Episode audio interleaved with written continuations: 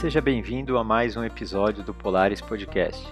Hoje conversaremos com Felipe Massetti, que ficou conhecido como Cavaleiro das Américas, após percorrer mais de 30 mil quilômetros, passar por 12 países e se tornar o primeiro brasileiro a cruzar o continente americano montado a cavalo. Não se esqueça de se inscrever no nosso canal do YouTube e nos seguir nas plataformas de streaming.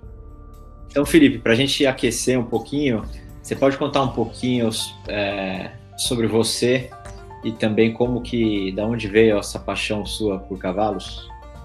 Com certeza, meu nome é Felipe Mazete Leite, eu nasci em Espírito Santo do Pinhal, interior de São Paulo, e a minha paixão pelos cavalos, eu sempre brinco que nasceu antes do Felipe nascer, porque eu, é, a bolsa da água da minha mãe rompeu no aniversário de um veterinário é, de cavalos em Pinhal, que é o meu tio Lobinho. Meu pai me deu o nome Felipe, porque quer dizer um amigo dos cavalos.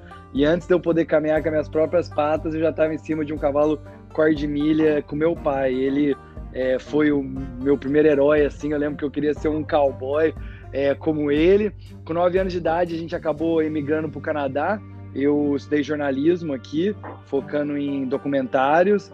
E, e acabei fazendo uma longa jornada a cavalo. Hoje eu sou é, a pessoa mais jovem do mundo a ter cruzado as Américas de norte a sul é, a cavalo e o único brasileiro. Sou escritor, tenho dois best-sellers em português é, e inglês é, e, e, sou jornalista também. Como é que surgiu essa ideia de, de cruzar, como você falou, fazer essa expedição a cavalo? É, e sendo que assim, você, como jornalista, é, provavelmente você, trabalhava e surgiu essa ideia de, de querer, putz, eu vou fazer uma expedição a cavalo.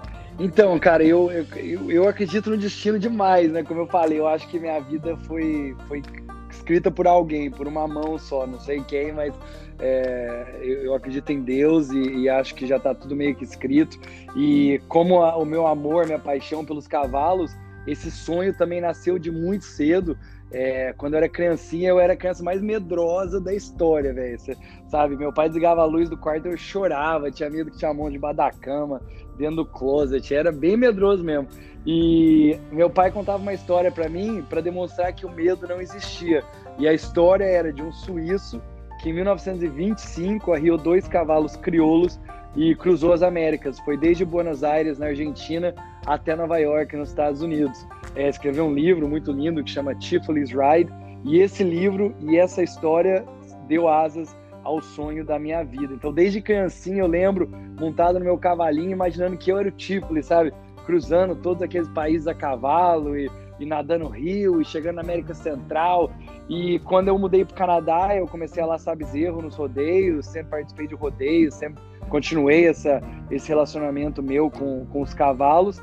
É, acabei estudando jornalismo e, e, tudo me levou ao momento do último ano da faculdade que eu tirei esse sonho dentro de mim e pus ele no papel, que foi um momento extremamente importante, aonde eu escrevi no Facebook uma noite que eu ia para o Brasil a cavalo. Aí já começou os comentários, né? Felipe, você tá bêbado? Você tá fumando maconha aí no Canadá? É impossível! Como que você vai viajar do, do Canadá até o Brasil a cavalo? É impossível, cara, você não vai conseguir. Mas era uma coisa muito forte, sabe? Era um sonho muito grande. Eu fiquei dois anos planejando, eu trabalhava, é, escrevia em um jornal, é, trabalhava com uma revista de turismo também, sempre é, trabalhei desde muito cedo é, com o jornalismo. E, e à noite trabalhava no projeto, ficava até duas, três, quatro horas da manhã dentro do meu quarto de guerra, canvas, tudo escrito, é, escrevendo, fazendo lista, tudo que eu não tinha nada, não tinha uma ferradura para fazer a, a, jornada, era literalmente um, um estudante sem um centavo. E depois de dois anos planejando, eu consegui tudo. Consegui é, os cavalos doados, as celas. Uma produtora dos Estados Unidos comprou o projeto e dia 8 de julho de 2012 eu dei o primeiro passo nesse sonho de vida. Legal. Esse, você falou que uma produtora é, embarcou com você no projeto. Isso foi filmado? Como que, como que foi? Com certeza. Como eu não tinha dinheiro para fazer uh, o projeto, viver esse sonho, eu desde cedo percebi que eu teria que pagar é, essa aventura através do meu trabalho, né? Então, como jornalista, eu entrei em contato com várias produtoras do mundo inteiro, Brasil, Canadá, Espanha, Estados Unidos, e, de onde você imaginava, eu, eu entrei em contato com produtoras relacionadas a esse mundo é, de aventura, até que finalmente uma é, me deu ok, me levaram para Nashville, fizeram um teste comigo é, de uma semana, e no final desse teste me deram um contrato e todo, todo equipamento que eu precisava para capturar essa jornada. Eu tive a sorte também de, de trabalhar com o Fantástico da Rede Globo, eu filmei é, seis episódios para eles na, na, primeira jornada do Canadá até o Brasil, é, que eu filmava tudo, eles editavam do Brasil, e agora as imagens que eu filmei para Auto Out TV estão é, sendo editadas em um seriado de televisão é, de três temporadas, é, que são, foram três jornadas, né? A primeira do Canadá até o Brasil, a segunda Brasil-Ushuaia, é, o fim do mundo, né? O ponto mais austral, é a cidade mais austral do mundo, no final da Argentina, e a última que foi do Alasca até o Canadá para finalizar as Américas. Então, cada uma dessas jornadas vai ser uma temporada e também estamos editando um documentário é, de uma hora e 40 minutos sobre a jornada inteira. São oito anos aí planejando e viajando, é, 27 mil quilômetros, é, cruzando 12 nações. E, e, Felipe, uma coisa, imagina a complexidade de uma preparação é, e programação para uma, uma viagem dessa, né? Porque não é só você, tem um cavalo também, né? E, e, e coisas podem acontecer. Fala um pouco para a gente como que essa, esse planejamento e essa programação toda de, de roteiro de viagem?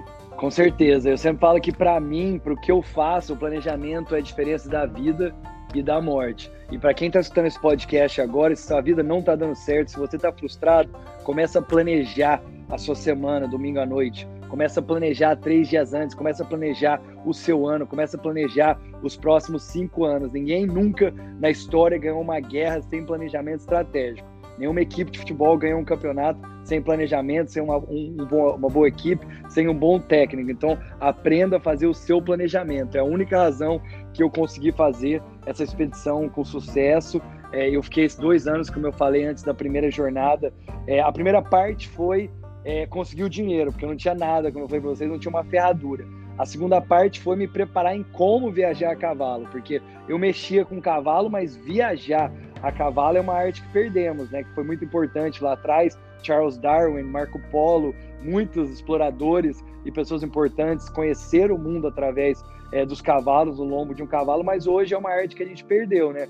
Então eu tive que conversar com cavaleiros de longa distância do mundo inteiro, é, tive que ler todo tipo de literatura que eu conseguia sobre como viajar a cavalo, quantos quilômetros andar por dia, o tipo de cela que eu tinha que usar, o tipo de bacheiro, o que, que eu tinha que fazer se eu não tinha água para os animais, me ensinaram a carregar óleo de cozinha para ajudar a lubrificar é, a tripa deles. Outra parte que foi muito importante, estudar a rota. Eu tinha que saber aonde o que, que eu estaria cruzando, né? É deserto, desde geografia até temperatura, as situações dos países em termos de política, é, o México, Honduras, Guatemala, quando eu cruzei em 2012 até hoje, países que estão em guerras, né? Mais, mais pessoas morrendo nesses países do que em guerras é, como na Síria, no Iraque, no Afeganistão, é, países que, que iam ser muito perigosos para cruzar especialmente eu, a 4 km por hora, 30 km por dia, do lado da estrada, dormindo na minha barraca. Então, eu tive que aprender o que, que estava acontecendo nesses países que eu iria é, cruzar. E a, a, última parte foi preparar o meu corpo, o meu físico, é, fazer bastante academia, eu tive que perder peso. É, sempre falo, as pessoas falam, você está muito magro, minha avó fala, está muito magro, filho. Eu falo, vó, a senhora já viu algum jockey gordo? Não existe, filho. se eu ia pedir para os meus cavalos me carregar durante milhares de quilômetros, eu tinha que estar no melhor estado físico possível. Eu ando também é, 10 quilômetros por dia, 5 quilômetros por dia com os animais, estou carregando feno, buscando água, vai para cá, vai para lá. Então, você precisa estar realmente num estado físico é, parecido com um atleta e, e, muito leve. Então, isso tudo que levou a esse planejamento. E, Felipe, o que foi mais difícil de planejar?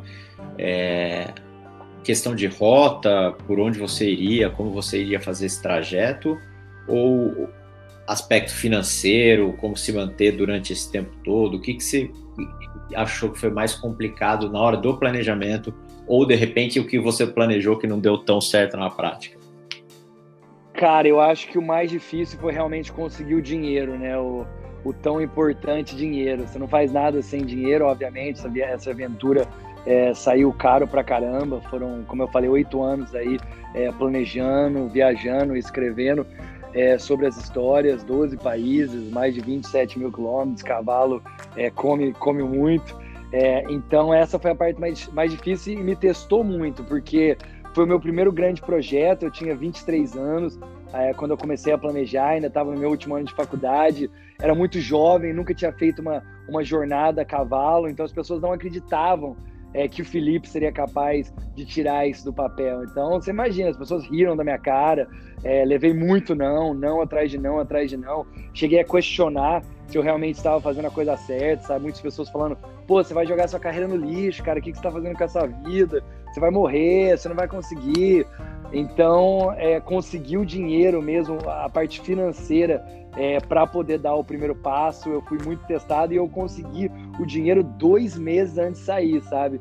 Então, até dois meses antes de sair, eu tava, eu tava fazendo todo o planejamento, falando que eu ia fazer, o povo já sabia, só que eu não tinha um centavo, eu não sabia de onde que ia sair, tava prestes a roubar um banco. É, então, realmente, sempre falo que a sorte não existe, né? O que existe é, é perseverança. É, é, as pessoas que. Eu gosto muito de ler biografia de, de bandas, né? Que que, que, se tornam famosos e você chega na hora que o cara se torna famoso, já morreu o, o guitarrista, o primeiro cantor já morreu de overdose, o baterista largou por causa de uma mulher que ele amava, e só os caras que realmente amavam e foram persistentes e ficaram ali e acreditaram mesmo que se tornaram famosos. E comigo é, foi a mesma coisa, sabe? Eu acho que muitas pessoas teriam desistido antes de dar o primeiro passo, mas eu acreditava muito, é, acreditava com meu coração, com a minha mente, com o meu tudo, trabalhava arduamente todo dia até as quatro horas da manhã, se tivesse que trabalhar, até que um dia o universo conspirou a meu favor. Muito legal. E, e você comentou então que você estava planejando tudo, não tinha uh, o dinheiro ainda, ou não tinha tudo que você precisava. E a partir do momento que você conseguiu isso, uh, ter apoio para o projeto, imagino que você comprou os cavalos, né? Então eu tenho. Não, não comprei os cavalos. Os cavalos foram. Não, os cavalos foram presenteados. Dois ranchos de Montana me deram o French e o Bruiser, dois quartos de milha.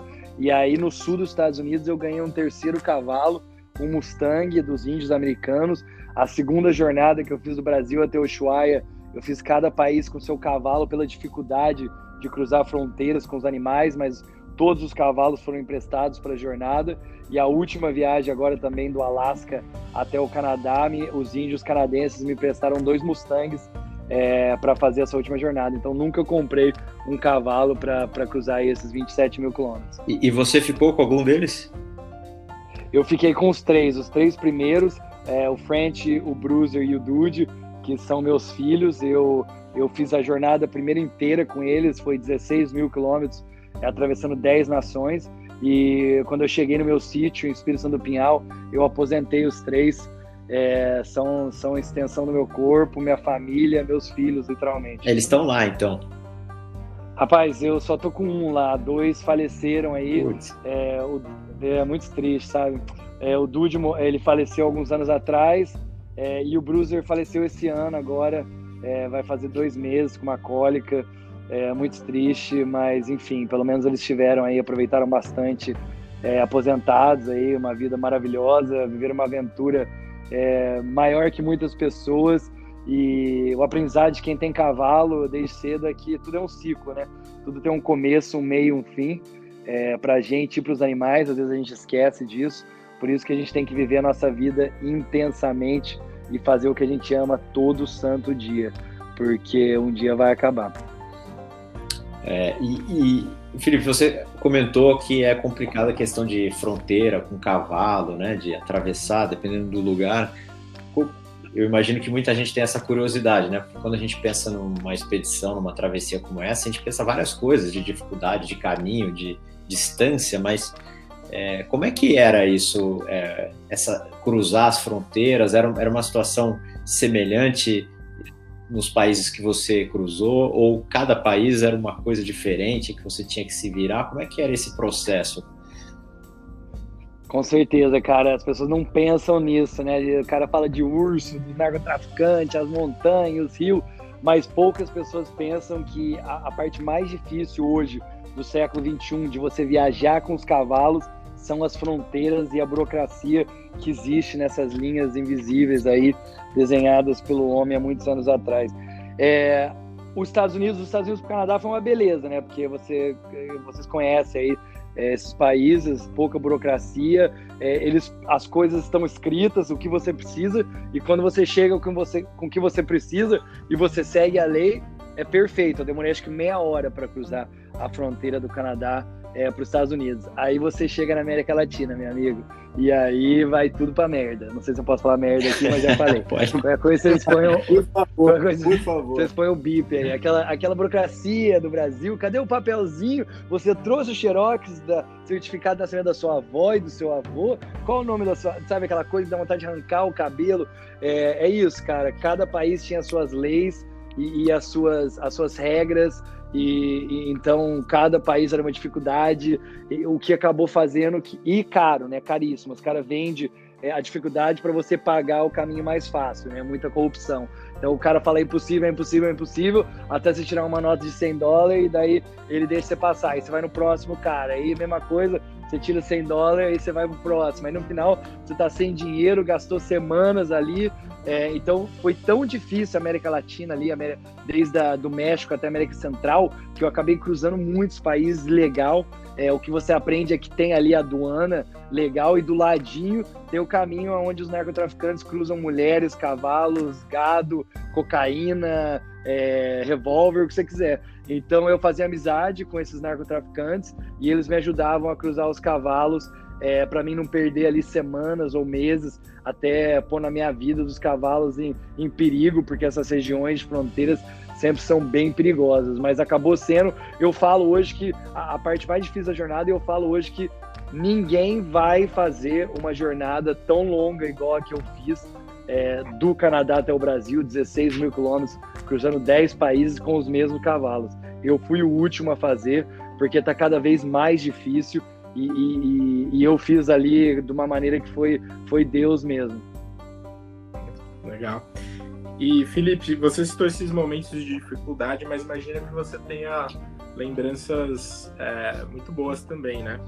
E dessas lembranças, considerando todos os trajetos que, né, dos, dos, lugares e pessoas com que, que você passou, encontrou, é, qual, é, qual é a sua melhor lembrança?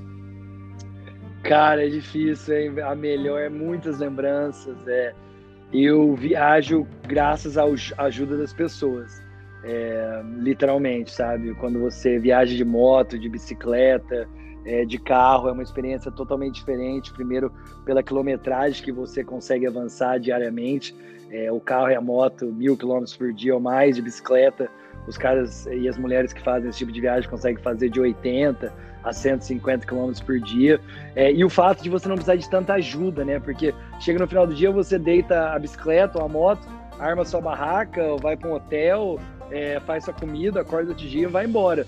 Agora, quando você viaja a cavalo, você está viajando com três ou dois seres vivos e você depende de encontrar é, ração para eles, alfafa, é, um curral para pôr eles à noite. Então isso acaba te levando dentro da casa das pessoas. Eu sempre falo que hoje eu me considero a pessoa mais rica do mundo é, pelas experiências que eu vivi. Eu jantei com é, políticos, com, com, milionários, com pessoas que não tinham nada, com prostitutas, com narcotraficantes, com pessoas, sabe, de diversos e todos os lugares do mundo. E eu consigo, te falar hoje que é, o que muda é a conta bancária, a cor da pele, a religião, mas todo mundo é igual, sabe? Independente disso tudo, do país que você é, é, a gente é igual, a gente quer o melhor pelos nossos filhos, pela nossa família, é, pelas nossas comunidades, a gente quer amar e ser amado. E isso foi uma grande lição para mim. Se eu tivesse que escolher só uma história, é, é uma família na Guatemala que eu cheguei na casa deles sem conhecer ninguém, bati na porta, como muitas casas, pedindo ajuda. Eles moravam num barraco e eles sacrificaram a única galinha que eles tinham para me dar de comer.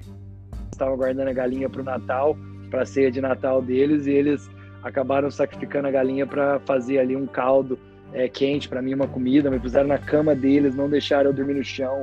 É, e isso foi uma experiência assim que acaba mudando né, a sua perspectiva de vida. Você começa a ver o que, que é importante. Eu cheguei lá com iPhone, duas câmeras, GoPro, três cavalos, cela, sabe, um monte de coisa, coisa, coisa. E eles ali com a casinha simples deles, mas eles tinham as coisas importantes, né? A família deles ao redor, um teto em cima da cabeça, uma comida quente para comer, muito amor, muito amor mesmo. É, e, e, essa foi a história, assim, é a história da minha vida. Todos os países que eu passei, é, 20, 27 mil quilômetros hoje, é, a 30 quilômetros por dia. É, você imagina o tanto de pessoas que me ajudaram é, durante toda essa, essa, trajetória e eu tenho muita gratidão, é, muita gratidão mesmo, porque sem eles eu não teria cavalgado um só quilômetro. E, e Felipe, fantástico o seu depoimento, porque há pouco tempo a gente entrevistou é, uma outra pessoa que fez também uma expedição só que de bicicleta e ele falou a mesma coisa que você, que muita gente fica preocupada que ah, as pessoas não vão ajudar, né, as pessoas vão me roubar e que ele se surpreendeu no caminho com todo mundo, todo mundo assim ajudando ele, histórias bem parecidas com a questão é, que você está falando da galinha, tudo. É impressionante mesmo como às vezes a gente, a gente julga, né, as pessoas sem conhecer, bota um medo para fora e existem muitas pessoas boas nesse mundo realmente que têm a compaixão. Cara, eu sou jornalista pessoas, né? e eu, eu, eu sei que o jornalismo vem de uma realidade que não existe para vender jornais e ter mais ibope. Quando eu, eu já trabalhei em jornal, já trabalhei em, em canais de televisão aqui no Canadá, rádio, e eu sei, eu vi muito cedo que a notícia boa ela é a última, se não cabe no jornal, é, ou ela entra na última página, se não tem espaço, não entra na, na televisão também, no jornal que você assiste aí do meio-dia. É, se, não, se não tem espaço, a notícia boa não entra. Se tem espaço, é a última. Então eles acabam vendendo é, uma realidade que não existe. Você começa a acreditar que 99% das pessoas são pessoas, sabe, do mal, que vão te matar, que vão te roubar, que, que vão roubar seus filhos. E quando você sai em uma viagem dessa, quando você precisa de ajuda, você, você começa a ver que é do outro lado, que 99,9% das pessoas são pessoas do bem, igual a gente. E talvez 0,1% é esse lado negativo que a gente vê tanto.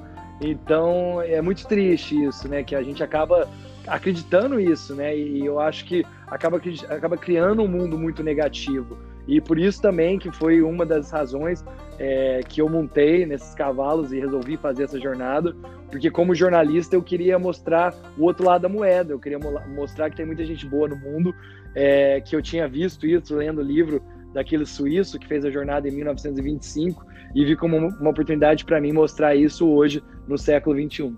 E, e Felipe, e, e, você falou exatamente a questão do você ser jornalista, e você cresceu inspirado nesse livro do, do suíço. É, e você sonhava com isso e você acabou realizando uhum. isso, né? Você acha que o que você imaginou era melhor do que você realizou? Ou você acha que a expectativa foi igual? Boa pergunta, hein? É... Primeiro que foi, foi muito mais difícil do que eu poderia imaginar se eu soubesse a dificuldade e o sofrimento que eu iria é, viver durante essa jornada, eu acho que eu nunca teria lutado tanto para dar o primeiro passo. Mas eu sou uma pessoa muito positiva, sabe? Então eu sempre imaginava as coisas boas da jornada. Eu nunca imaginei os tiros, as pessoas mortas que eu vi, os momentos que eu achei que ia perder um cavalo, que eu ia morrer. É, mas eu acho que o, o, que acabou acontecendo na primeira jornada, que foi um grande aprendizado para mim, é que eu focava muito no fim. Eu focava muito na minha chegada em Barretos. Eu tinha que chegar, eu tinha que chegar, eu precisava chegar. E eu tinha muita ansiedade, sabe? Eu acabei perdendo um pouco do, do espírito da jornada, do, do clichê, sabe? Do velho clichê de você aproveitar a jornada, literalmente, o dia a dia. Eu acabei perdendo isso um pouco porque eu tinha muita ansiedade de chegar. E quando eu cheguei em Barretos, 40 mil pessoas ao meu redor, fogo de artifício, é, fizeram uma estátua minha dos cavalos de mais de 5 metros, e teve aquele negócio triunfal, assim, final de filme de Hollywood. E aí eu acordei o outro dia de manhã e eu era o mesmo Felipe, não tinha mudado nada. Foi um vácuo, assim, sabe? Foi uma coisa muito. Eu passei um momento o, que teria que ser o momento mais alto da minha vida acabou sendo o momento mais baixo, sabe? Eu vivi, é, entrei numa depressão, ansiedade, pesadelo, não conseguia dormir, um pouco por tudo que eu tinha passado na jornada e visto e, so, e sofrido, mas um pouco também por essa expectativa, sabe, de você e esse, esse, essa realização de um sonho. Depois eu acabei estudando sobre isso e vendo que muitos atletas que vão para a Olimpíada acabam acaba ganhando uma medalha de ouro, passa pelo mesmo a mesma coisa, porque você se luta tanto por aquilo, sabe? Você batalha tanto, você planeja tanto, você prepara tanto que quando você chega, você acha que vai ser uma coisa que vai mudar, sabe? Você vai crescer uma terceira perna, ou vai ter um outro, um sexto instinto, e nada muda. Você é a mesma pessoa, sabe? Então, isso me ajudou, me ajudou a mudar um pouco minha perspectiva de vida e aprender a aproveitar o caminho, o dia a dia, uma xícara de café, você está cavalgando no meio de um deserto, não sempre tá pensando no amanhã, no chegar, no, no quando você no seu barreto, sabe? Mas literalmente aproveitar é, a jornada. Então isso isso mudou muito depois dessa primeira viagem. E, e uma coisa ligada ao que você está falando, que você achava que não ia é, sofrer tanto, que ia ser tão difícil, né? Que você focou mais na chegada é, para Barretos, tudo. O que te dava, o que te dava força, assim? De onde você tirava a sua força? Cara, é... a, a minha força sempre, eu acho que, que, era o fato de ser meu sonho. A primeira jornada, eu não desisti. Falar bem verdade, o pessoal pergunta para mim: você pensou alguma vez desistir? Óbvio, todo dia, era um problema mil. Eu tinha que literalmente lutar contra um urso pardo por dia. É, foi, as dificuldades são imensas, né? Mas eu não desisti porque era o sonho da minha vida, cara. Era o sonho da minha vida. É, e cowboy tem uma coisa muito é, forte dentro da gente, que a gente aprende muito cedo, que é desistir não é uma opção. Quando você começa alguma coisa, você vai até o final e você termina. Seja domar um cavalo, seja fazer uma faculdade ou uma jornada que nem eu fiz.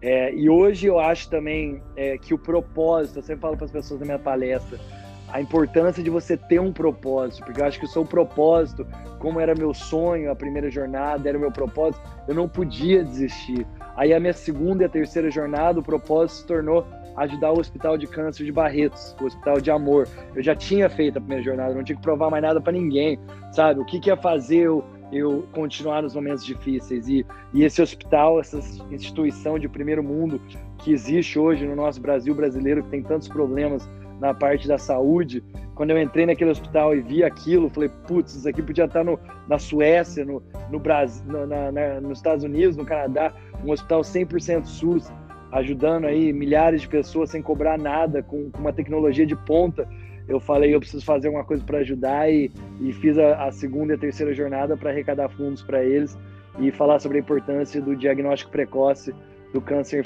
infanto-juvenil. Então, é, para responder essa pergunta, eu acho que é propósito, é isso que vai fazer você dar 120% nos dias difíceis, isso que vai fazer você não desistir é, e alcançar é, o seu sonho. Felipe, Demais. como que como que a pandemia é, impactou seus projetos? Cara, a pandemia tentou terminar com a minha jornada, mas eu eu lutei contra ela. Eu essa última jornada minha é, eu fiz em duas partes pelo inverno é, do norte do Canadá. Então, em 2019, em maio, eu arriei meus dois Mustangs, o Mac e Smoke, em Fairbanks, no Alasca, e comecei essa última jornada. Eu cavalguei até o norte do Canadá, o norte de Alberta, e em novembro de 2019 eu levei os cavalos de volta para a tribo indígena é, no sul do Canadá e retornei para o Brasil é, para fazer palestras. Aí a pandemia é, começou, né? Eu estava programado para voltar para o Canadá numa sexta-feira e na segunda-feira dessa semana Tá? É, o primeiro-ministro do Canadá veio, fez uma, uma press conference onde ele anunciou que o Canadá estava fechado a partir de quarta, ninguém poderia entrar no Canadá. Eu falei, puta que eu pariu, o que, que eu vou fazer agora? Como é que eu vou terminar minha viagem, né? E aí eu, graças a Deus, quem tem amigo tem tudo, né? Eu tenho um amigo, uma amiga que trabalha na Air Canada, liguei para ela falou, ó, oh, Felipe, a sua última chance de ir pro Canadá é você vir para o aeroporto amanhã, que é terça-feira, e tentar entrar no voo de stand-by. É, o voo tá cheio, mas se alguém faltar, eu consigo pôr você no voo. e aí você vai chegar no Canadá às 6 horas da manhã, a fronteira vai fechar meio-dia. Aí você tem que rezar para os caras da imigração deixar você entrar. Eu falei, ah, bora lá, né? Aí eu joguei tudo minha sopa dentro da mala, nem sei o que eu tava levando, o que eu tava levando. Peguei o carro, fui para São Paulo. Eu e a minha namorada, a Clara, que eu, eu conheci na minha segunda jornada. Eu conheci a, a minha esposa no, no, na Patagônia, no meio da Patagônia, uma argentina, e como um bom cowboy, ela sei ela. E ela me ajudou com essa minha última jornada. E a gente foi para o aeroporto de São Paulo Ficamos lá o dia inteiro esperando. Faltaram duas pessoas. A gente conseguiu entrar no voo. Chegamos em Toronto. O cara falou: Vocês sabem o que está acontecendo aqui? O cara da imigração falou: Eu sei. Não queria deixar a gente entrar. Eu expliquei dos cavalos, falei da jornada. Falei: Pelo amor de Deus, tem que cuidar dos cavalos. Ele deixou. A gente foi para Calgary, fez uma quarentena de 14 dias. É, depois da quarentena, a gente foi até os cavalos. Comecei a trabalhar com os cavalos, porque eles tinham ficado parados o inverno inteiro, então tinha que voltar é, a pôr eles aí, porque eles são atletas, esses animais, né? você não pode sair andar 30 quilômetros no primeiro dia, então tem que, tem que preparar, tem todo um preparo físico com os cavalos. Comecei a fazer esse preparo físico e aí fui jogando a saída para frente, fui jogando a saída para frente, porque o Canadá estava em lockdown, até que eu vi que eles começaram a abrir os parques nacionais. Falei, agora ou nunca, levei os cavalos para onde eu tinha terminado a primeira parte comecei a andar, tive que mudar a minha rota, fui para uma rota onde a gente não tinha contato com ninguém, é, dentro de parques nacionais, no meio do nada, é, para ficar longe das famílias, não estar tá entrando aí de uma casa na outra. Fui escolhido embaixador para ser o embaixador do maior rodeio do Canadá, o Calgary Stampede. O rodeio foi cancelado. É, acabei chegando no, na cidade, parecia uma cidade fantasma de Calgary, mas mesmo assim as pessoas celebraram muito a jornada, estava com o presidente, a gente continuou, eu continuei como embaixador, foi a única ação que o rodeio fez esse ano, um rodeio centenário, 108 anos, a primeira vez que foi cancelado, e eu fui o primeiro embaixador sem rodeio, mas as pessoas foram para as ruas, mesmo assim com as máscaras, muitas pessoas em lágrimas, muitas pessoas é, gritando welcome home, welcome home. Foi um momento assim muito muito emocionante na minha vida foi agora, dia 3 de julho é, de 2020, e o, o, prefeito da cidade me deu as chaves da cidade de Calgary. É, enfim, mesmo com a pandemia, a gente conseguiu aí terminar esse sonho. Legal, Felipe. E, e você, você citou alguns pontos aí da, que você viu na, na, nas suas expedições. Se você pudesse citar aqui quais foram os maiores perigos que você enfrentou nas jornadas top 3, assim, vai. É. O top 1, cara, é uma coisa que também as pessoas não pensam, estilo é, fronteira, que são as rodovias, cara. Eu, assim, eu cavalgava em lugares com três cavalos. Quem conhece cavalo sabe que ele é um animal é, que se ele vê um saquinho plástico voando meio diferente, ele vai correr. O instinto dele é fight or flight, é, lutar ou, ou, fugir, e ele sempre esco escolhe a fuga ele só vai lutar se ele tiver meio que encurralado. Então eu, eu cavalgava em lugares com seis cavalos que se eu esticasse o braço, tinha caminhão passando a 100 km por hora que batia no meu braço. Então foi um perigo muito grande. Inclusive, um dos meus cavalos, o French, foi atropelado no México, no sul do México. Graças a Deus, milagre, o cavalo sobreviveu. Eu fiquei um mês parado, ele recuperou e chegou até o Brasil. Mas as rodovias foi, foi muito perigoso. É, número dois, ursos. É, nessa última jornada eu estava cruzando três ursos pardos por dia. É, o urso pardo ele é mais, é, ele é mais é, pesado que um touro de rodeio. Ele corre a 40 km por hora, escala a árvore, sabe nadar. Ou seja, se ele for te comer, fudeu. É, não tem prosa.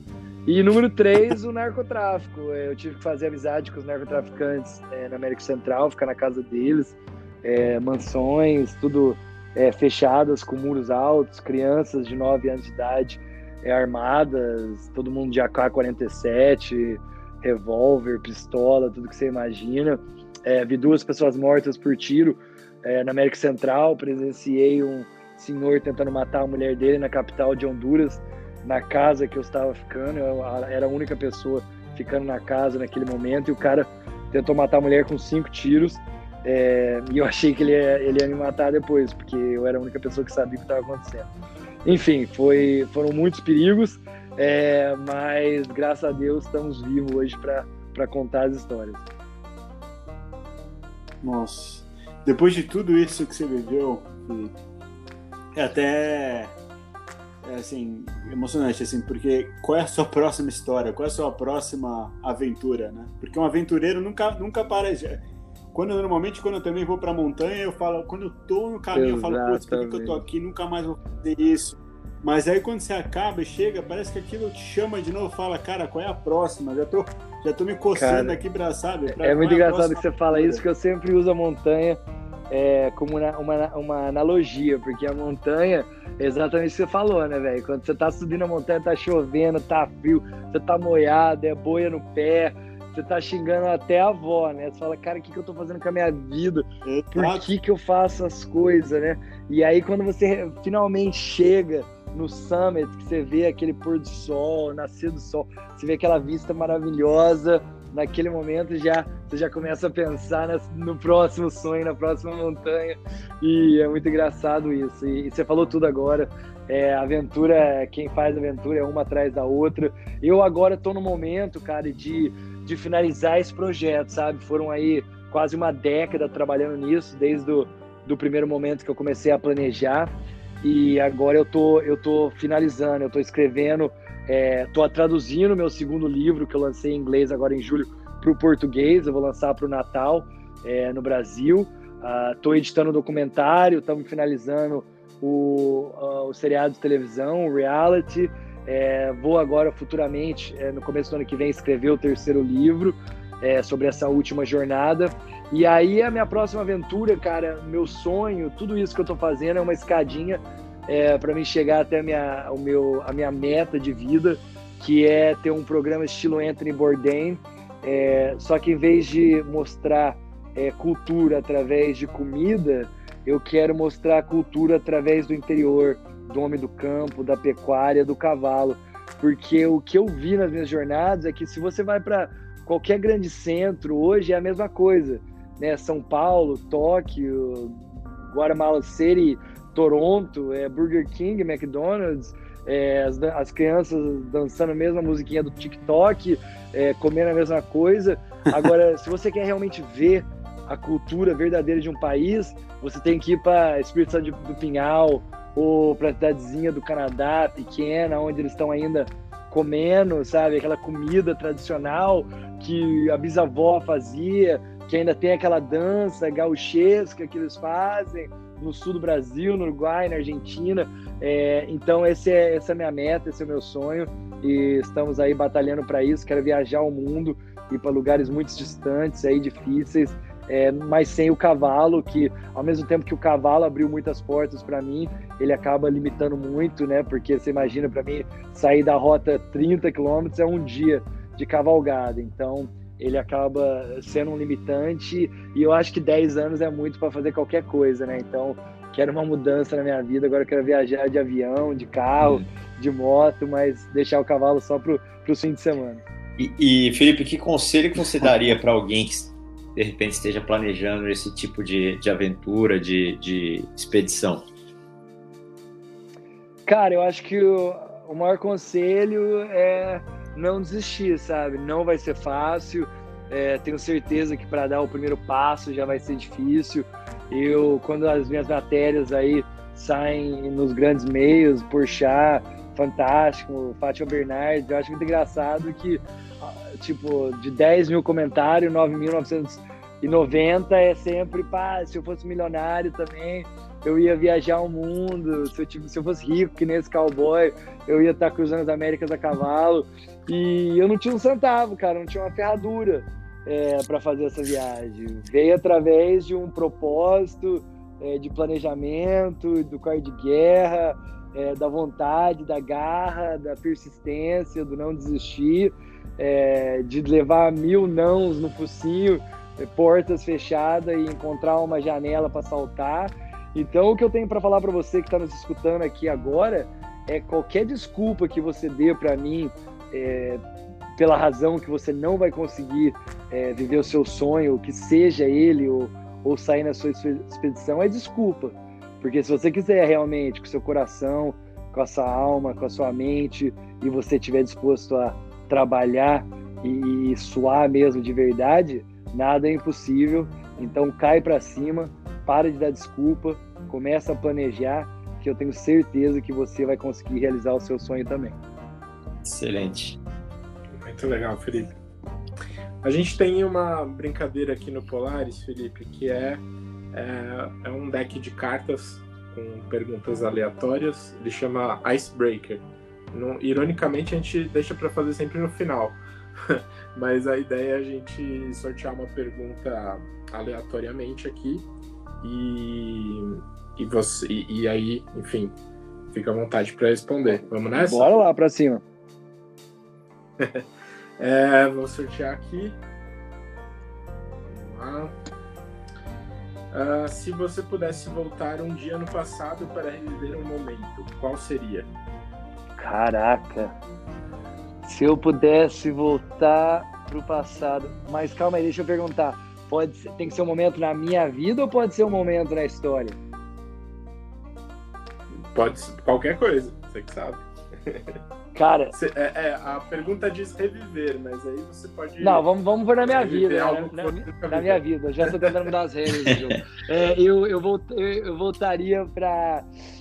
Cara, eu acho que eu voltaria pro dia que eu saí é, de Calgary, Alberta, 2012, depois aí de dois anos é, batalhando para juntar tudo, eu dando aí o primeiro passo no meu sonho, morrendo de medo, é, não sabia onde ia dormir aquela noite eu voltaria para esse dia.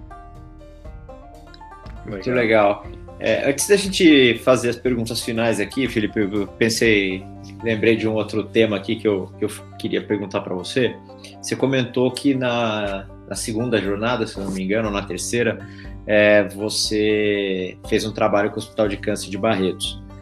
É, você ainda tem alguma atividade que você trabalha com eles ou ainda está nos seus projetos futuros, algo que você queira aproveitar para contar aqui ou para divulgar? Não, é, primeiramente, obrigado pela, pela, pela abertura aí. Eu gosto de falar muito sobre esse hospital, porque às vezes a gente vê tanta coisa errada no Brasil que a gente acaba desacreditando do nosso país, né? É tanta corrupção, é tanta coisa errada que realmente é, a gente acaba achando que não, não tem como, né? fazer uma coisa certa no Brasil. E, e eu falo para vocês, eu vou sempre que eu posso é, no Hospital de Câncer de Barretos, Hospital de Amor. É, vou lá passar um tempo com as crianças, tirar um sorriso do, do rostinho delas, ou pintar um, uma, uma foto de uma princesa. É, e eu posso falar para vocês assim com toda a integridade, verdadeiramente, que é um projeto que funciona, é um projeto de primeiro mundo. É, então, para quem não conhece, eu peço que, que busque na internet, entra no site deles, entra no Instagram e quem puder, por favor, vamos ajudar o hospital porque eles precisam arrecadar 17 milhões de reais por mês para poder pagar a conta. E tudo isso vem de doações privadas de pessoas igual eu e você. Então, quem puder, às vezes as pessoas acham que ah, é, não, mas eu não tenho muito dinheiro, não vai ajudar um real. Um real ajuda muito, dez reais. 20 reais, o que você puder. É, eu fiz a minha segunda e terceira viagem é, em pró hospital para arrecadar fundos para eles, para levantar a bandeira da instituição.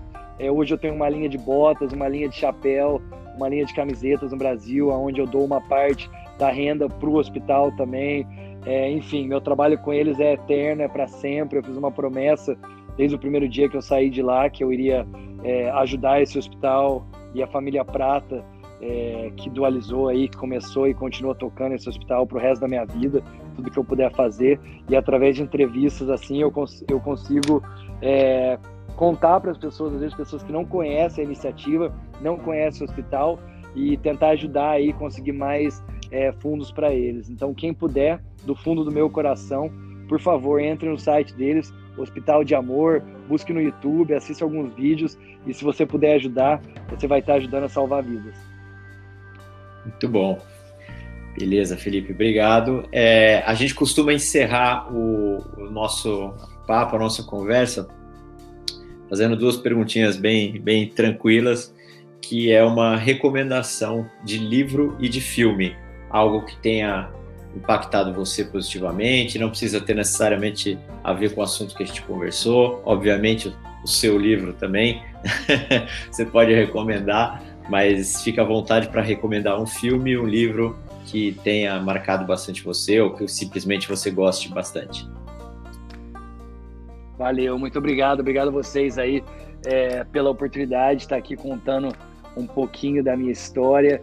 É, o, o, meu livro chama Cavaleiro das Américas, você consegue aí comprar na Amazon.com.br e se você estiver escutando esse podcast depois é, do Natal aí de 2020, você vai conseguir comprar o meu segundo livro também, que chama é, Cavaleiro das Américas Rumo ao Fim do Mundo.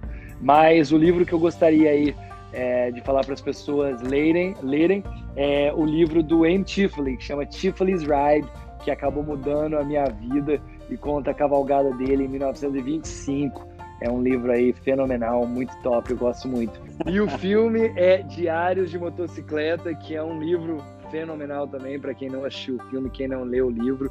É, conta a história aí do menino Ernesto Guevara, que acabou se tornando louco aí, o Che, que eu não concordo muito com as decisões dele, mas tinha um coração muito puro quando ele era jovem e queria muito aí trazer igualdade para as Américas, uma coisa que, que sempre foi um, um sonho meu também.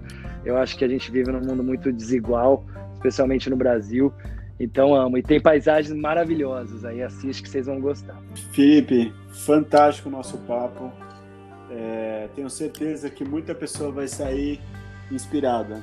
E como um bom aventureiro pessoa como você, já fiquei com vontade de fazer algo parecido. não a cavalo, como porque claro. não, é meu, não, é meu, forte, mas tenho certeza que meu irmão que vai escutar, ele vai, vai adorar e vai é, show uma coisa assim. Mas é esse tipo de aventura é, mexe muito com as pessoas e eu acho mais do que tudo ajuda as pessoas a, a se conhecer, né? Porque é Exatamente. você com você ali. É, então, obrigado por, por dividir essas histórias com a gente. E realmente foi uma, uma honra ter que você. Que isso, obrigado a vocês pela oportunidade. Me passa o link quando estiver é, online que a gente manda aí para frente. Pode Felipe. deixar. Obrigado a vocês. Obrigado, Felipe. Valeu. Obrigado, Felipe. Um abraço. Um abraço. Boa noite a todos. Valeu. tchau. tchau.